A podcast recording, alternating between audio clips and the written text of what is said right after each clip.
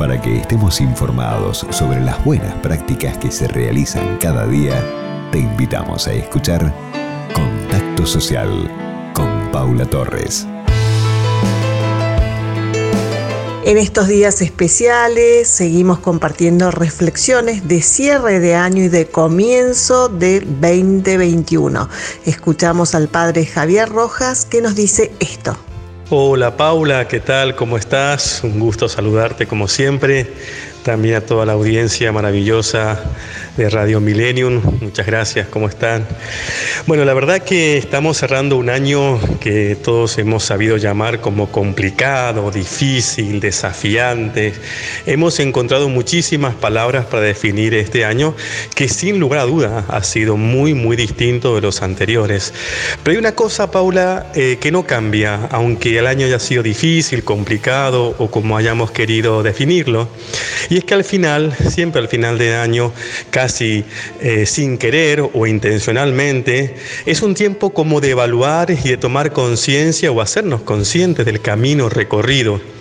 Primero porque somos la única, los seres humanos somos los únicos que podemos hacernos conscientes del camino transcurrido, de mirar hacia atrás y reflexionar, pero también y sobre todo porque haciéndolo es como vamos encontrando mayores claridades sobre cómo orientar nuestra vida hacia adelante, la actitud que, que vamos a tomar hacia adelante y de alguna manera visualizar el futuro hacia el que nos queremos dirigir.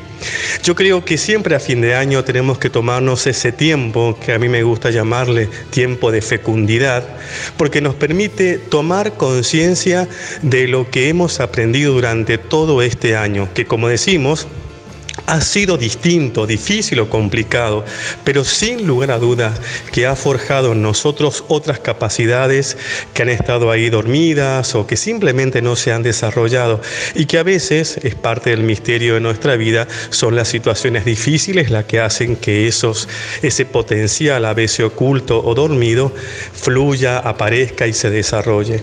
Así que como un mensaje de fin de año a toda la audiencia de Millennium, no te quedes solamente con el tiempo difícil o complicado que hemos pasado, sino también trata de mirar en lo más profundo de tu interior lo que has aprendido, lo que has descubierto, lo que de lo que te has dado cuenta, todos esos elementos que van a ayudar siempre, siempre van a ayudar a que nuestra vida se enriquezca, que nuestro futuro sea más esperanzador y sobre todo sabiendo que a pesar de las dificultades que puedan que podamos encontrarnos adelante, las luchas de hoy, las complicaciones de hoy nos han y nos han hecho más capaces de darnos cuenta de que si afrontamos la vida con una actitud optimista y esperanzadora, las dificultades siempre serán un camino de aprendizaje y de sabiduría interior. Muchas gracias Paula por esta comunicación, gracias a toda la audiencia y que tengan un feliz fin de año para ustedes, para toda la familia y que la esperanza en una vida más digna siga siendo en nosotros una realidad que podamos construir de corazón. Gracias, abrazo.